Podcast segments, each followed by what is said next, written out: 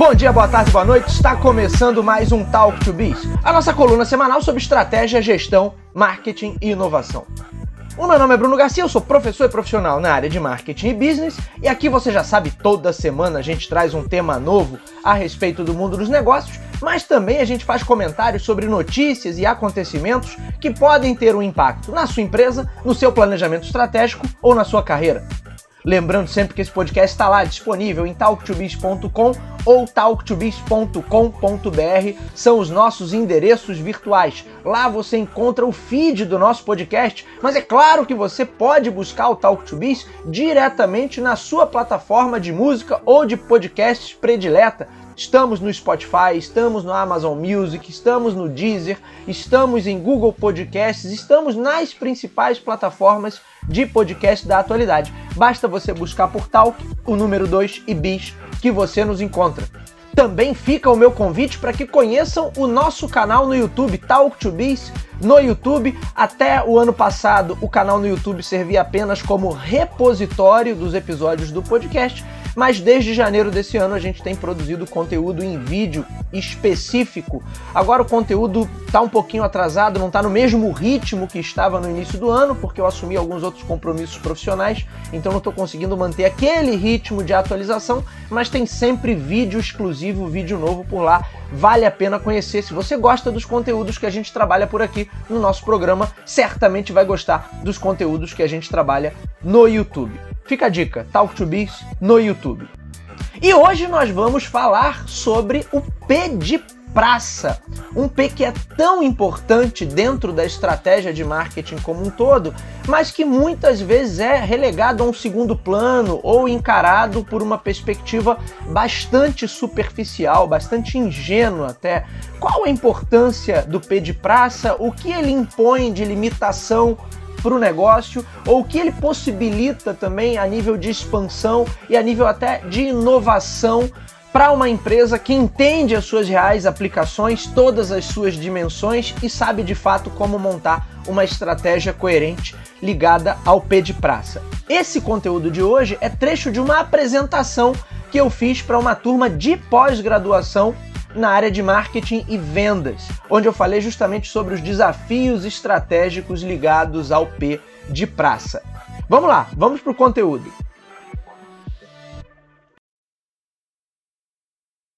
Bom, nosso tema aqui é marketing de varejo e a gente vai falar dos principais tópicos ligados à, à, abordagem de marketing dentro do canal de vendas. Quando a gente pega o planejamento de marketing, né, o marketing mix tradicional, você tem ali quatro, quatro pilares né, básicos desse planejamento. Você tem os, os, os quatro P's ali: produto, preço, praça e promoção. A parte de marketing de varejo ou trade marketing é a parte que está mais intimamente ligada ao P de praça.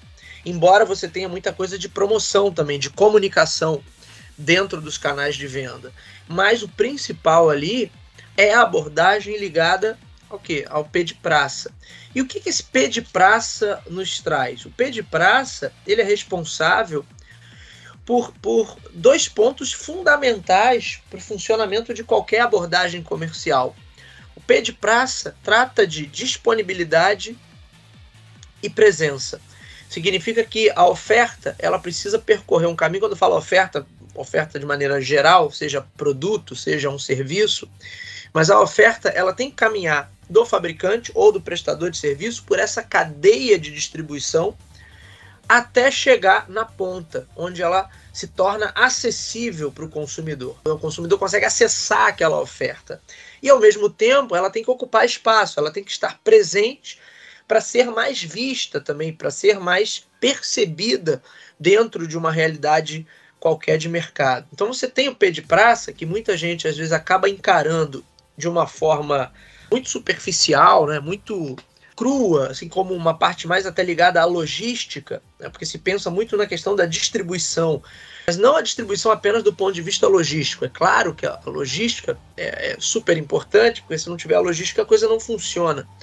Mas quando a gente fala desse P de praça, eu estou me referindo a, a também à logística, mas a, a disponibilidade dessa oferta. Então eu gosto de brincar com os meus alunos que a gente que a gente, quando está eh, desenvolvendo uma estratégia de praça, eu estou querendo saber em quais pontas ou em quais pontos de contato o consumidor vai acessar a minha oferta.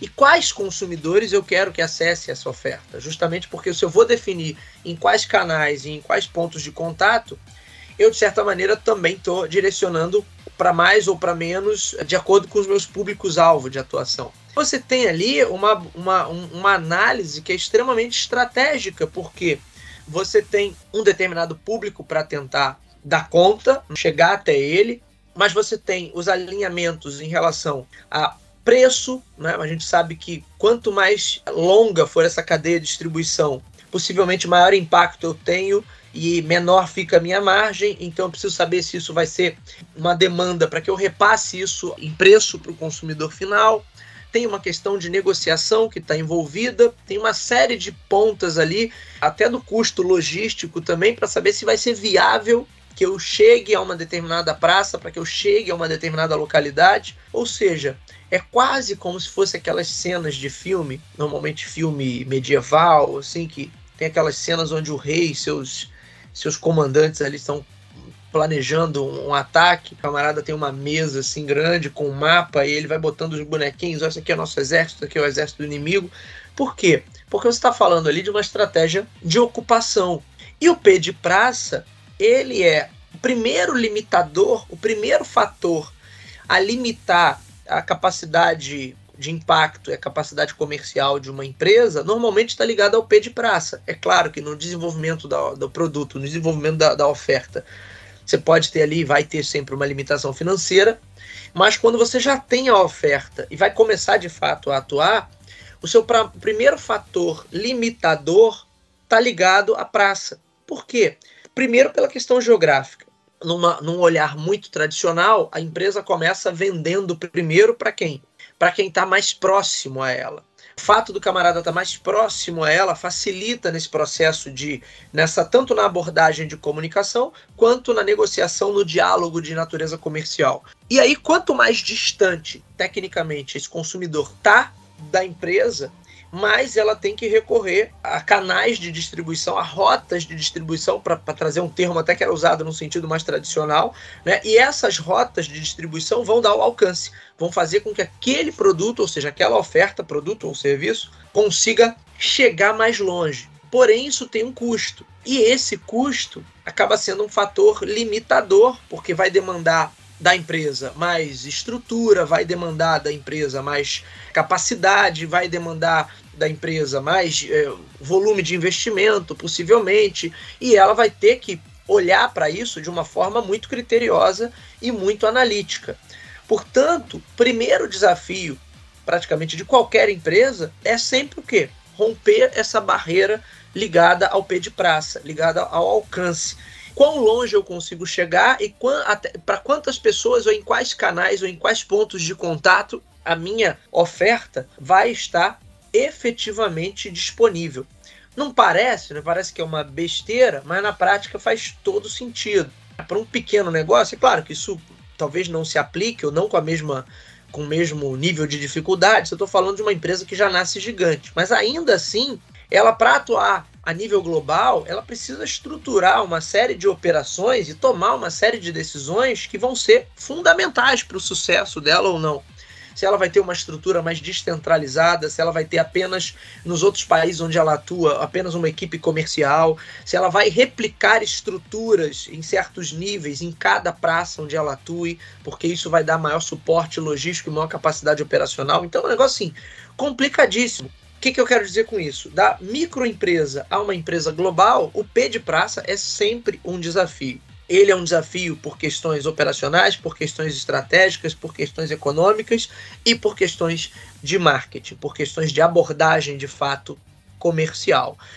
A gente poderia argumentar, alguém poderia dizer, né, falar assim, bom Bruno, mas é, hoje em dia você tem vendas digitais. Portanto, você não tem mais o limitador praça. Não, não. Você continua tendo o limitador praça. Embora você tenha a possibilidade de chegar mais distante com um nível menor de esforço, vamos colocar assim, mas você ainda tem o limitador de praça, que hoje também já evoluiu muito, mas se eu quero que um produto físico chegue ao outro lado do planeta, eu tenho um custo logístico para isso, e é inegável.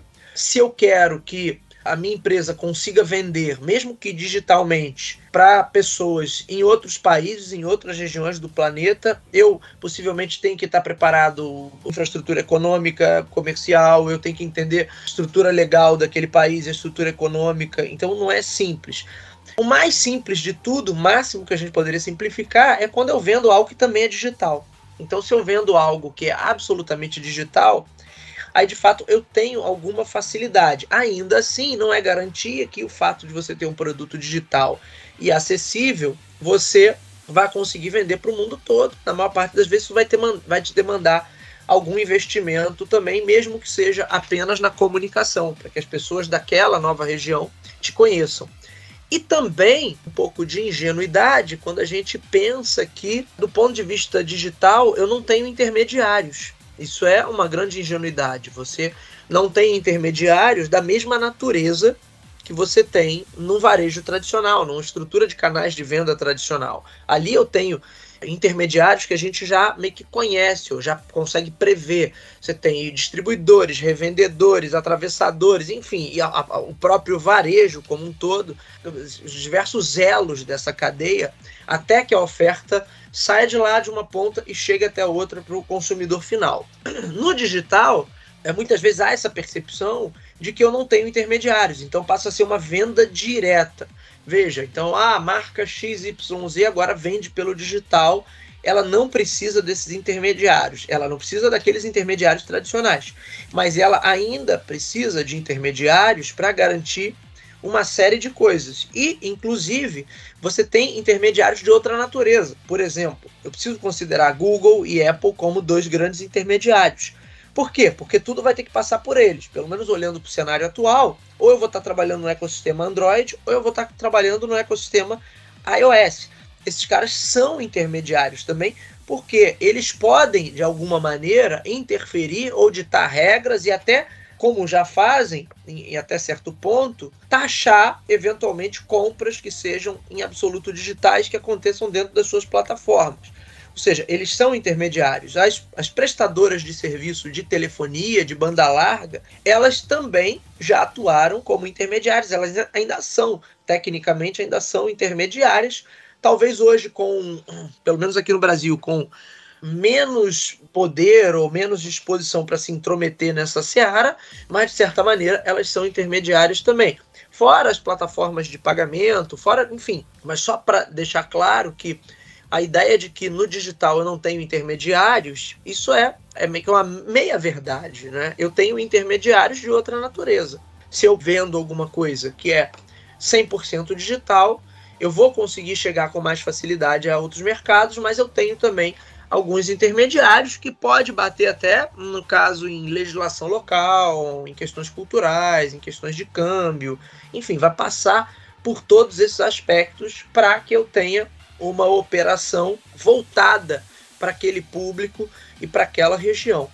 Portanto, eu acho que é, o, o, desafio do, do P de praça, que é o que a gente trata aqui em marketing de varejo, ele acaba sendo crucial para a performance. Em muitas situações, eu vou ter é, planejamentos de marketing onde eu tenho um bom produto, eu tenho um bom preço e a, eventualmente até tenho uma comunicação boa também, muito bem uh, feita, muito bem conduzida, mas se eu falhar no P de praça, nada acontece. Se eu falhar nesse processo para gerar disponibilidade e presença da minha oferta, eu acabo falhando em todo o resto. A, a, todo o planejamento de marketing vai por água abaixo, a empresa não vai decolar, porque eu não estou conseguindo posicionar a minha oferta da maneira correta nesse mercado. E acho que vale muito o termo quando a gente fala assim, é uma estratégia de ocupação além de uma estratégia de, de estar disponível, é muito também sobre ocupar ou não determinados espaços. Porque se você não ocupa determinados espaços, pode ser que um concorrente seu acabe ocupando aquele espaço. Está muito próximo ali dessa estratégia analítica mesmo que a gente vê em filmes que contam histórias de guerra, né, ou, ou histórias de disputa ali de territórios ou disputa entre países, porque é de fato uma necessidade, há de fato uma necessidade de fazer uma análise muito criteriosa. Tudo ali vai impactar no resultado. Até onde você vai, como você chega até lá, que tipo de portfólio de produto você vai oferecer em cada um dos canais, se vai ter uma estratégia de precificação unificada ou se eu vou precificar de forma diferente em diferentes contextos, em diferentes canais, que tipo de relacionamento eu vou estabelecer com meus parceiros, né? Talvez uma, um dos principais problemas nesse entendimento de marketing de varejo seja o foco talvez muito no consumidor final, em alguns momentos esquecendo que o planejamento de marketing tem que estar focado também para todos esses parceiros, para todos esses principais elos da minha cadeia de distribuição, porque eles vão ser um ponto fundamental para que tudo isso funcione.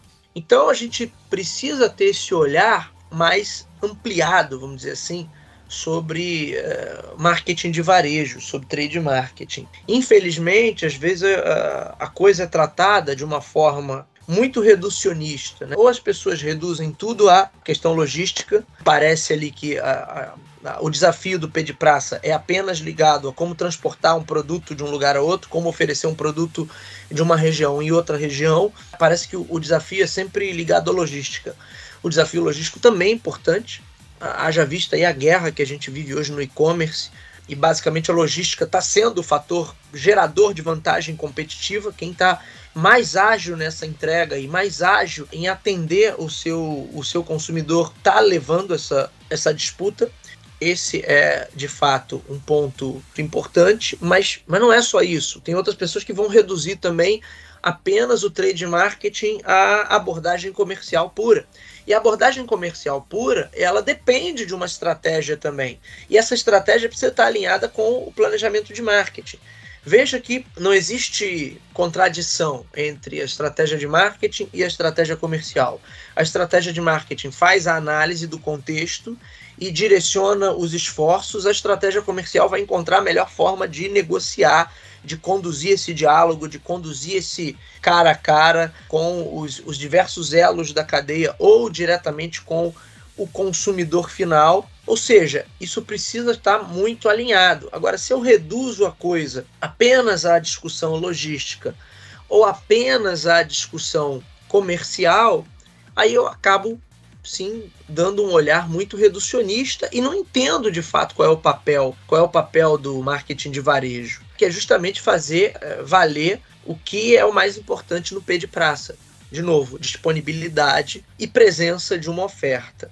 Inclusive, que o P de praça também pode ser fonte geradora de vantagens competitivas, não só ligadas à, à eficiência ali, né, da entrega, mas inclusive o P de praça pode ser importante quando eu penso em inovação a nível de contextos de compra.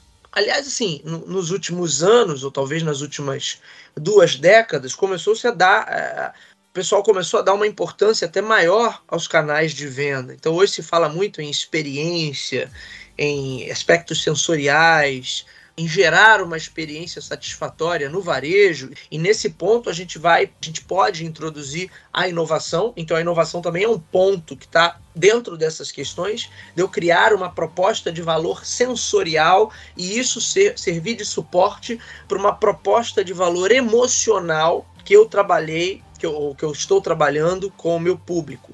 Mas além disso, o canal de vendas ele pode também ser um ponto de partida para a inovação quando eu mudo contextos de compra. Ah, o que é o contexto de compra pela perspectiva do marketing? Significa que existem situações ou existem ambientes ou existem cenários onde um determinado tipo de consumo ele é mais aceito, ele é mais propício, é mais provável que ele aconteça naquela situação ou naquele cenário do que em outra situação, em outro cenário. E, eventualmente, o mercado se habitua a esses contextos. Logo, eu vou ter determinadas lojas que eu certamente vou encontrar num shopping, mas dificilmente vou encontrar em, outras, em outros ambientes de compra. Vão ter, ter certos tipos de consumo que certamente serão privilegiados ou acontecerão com mais frequência numa região de praia do que dentro de um centro comercial qualquer.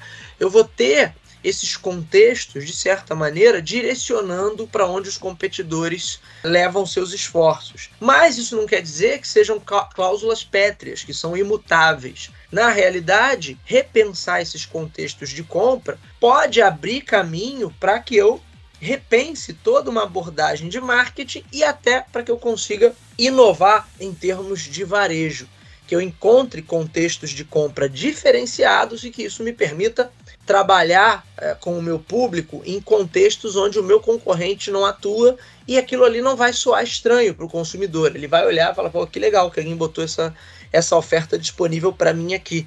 Então, na verdade, quando a gente fala do, do marketing de varejo, eu estou falando de um, de um universo gigantesco de possibilidades.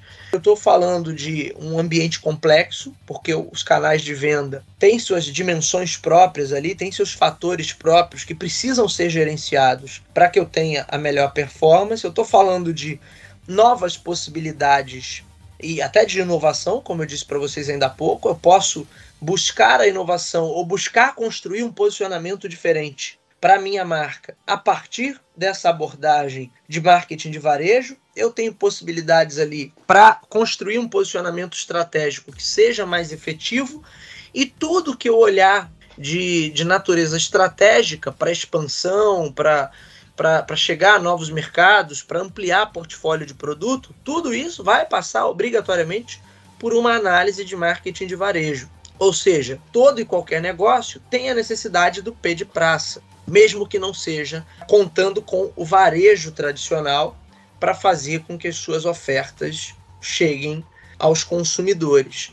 Por isso que é importante que todos, não só quem é da área de varejo, mas que todos os tipos de negócio entendam a importância do P de praça e entendam a importância desse marketing com foco nos canais nos canais de venda. Se o camarada não tiver essa percepção, se ele não conseguir entender isso, ou se ele achar que é uma besteira, que é, que é algo de menor importância, que não, ele não precisa dar atenção a isso, ou, ou, ou, eventualmente, como alguns pensam aqui no Brasil, né, que ele, as pessoas têm uma noção assim, que algumas coisas acontecem naturalmente, que não é preciso fazer nada, basta você começar a trabalhar e a, aquela situação ali vai ser uma consequência direta do trabalho. E, eventualmente, se aplica isso a, a, canais de venda também, ao varejo. Não, não, eu vou fazer meu produto aqui, vou começar a, a fazer uma promoção aqui ou ali, comunicação no caso, que eu quero dizer, com promoção, e o resto vai acontecer por conta própria. O camarada acredita numa meio que geração espontânea ali de alguns aspectos do planejamento de marketing, entre eles do marketing de varejo. Isso está errado, é óbvio que não funciona. Né? Na verdade, se o camarada não faz planejamento nenhum para varejo, possivelmente ele não vai conseguir ter resultado também nenhum. E se ele não está pensando a nível de canais de marketing, ele simplesmente está ignorando uma das partes fundamentais ali para que qualquer estratégia dê certo. Muito bem, senhores, esse foi o nosso Talk to Biz de hoje. Espero que vocês tenham gostado desse conteúdo. Como eu disse, foi uma palestra para uma turma de MBA, para uma turma de pós-graduação na área de marketing e vendas, onde eu falei um pouquinho do P de praça e sua importância estratégica. O Talk to Biz, você já sabe, encontra nas principais casas do ramo, seja você usuário Apple, seja você usuário Android. Se você gosta de ouvir suas músicas e seus programas prediletos pelo Spotify, Deezer, Amazon Music, Google Podcasts ou em tantas outras plataformas, basta buscar por Talk, o número 2 e Biz, que você nos encontra. Claro que você pode ir direto na fonte em cor.fm barra ou nos nossos endereços virtuais talktobiz.com ou talktobiz.com.br. Reforço mais uma vez o convite para que conheçam o Talk to Biz no YouTube. Sempre tem vídeo novo saindo com conteúdo específico, conteúdo produzido exclusivamente em vídeo. Se você gosta dos temas que a gente aborda por aqui, certamente vai gostar dos temas que a gente trabalha por lá. Por fim, deixo sempre o meu pedido. Se você acompanha o nosso trabalho, gosta desse trabalho, desse material que a gente produz aqui no canal Talk to Biz, compartilhe, indique para os seus amigos. Vamos atuar nessa corrente do bem, levando bom conhecimento sobre marketing, sobre gestão, sobre estratégia e inovação a um número cada vez maior de pessoas. É isso, meus amigos. Hoje vou ficando por aqui. Nos vemos na próxima. Um abraço a todos.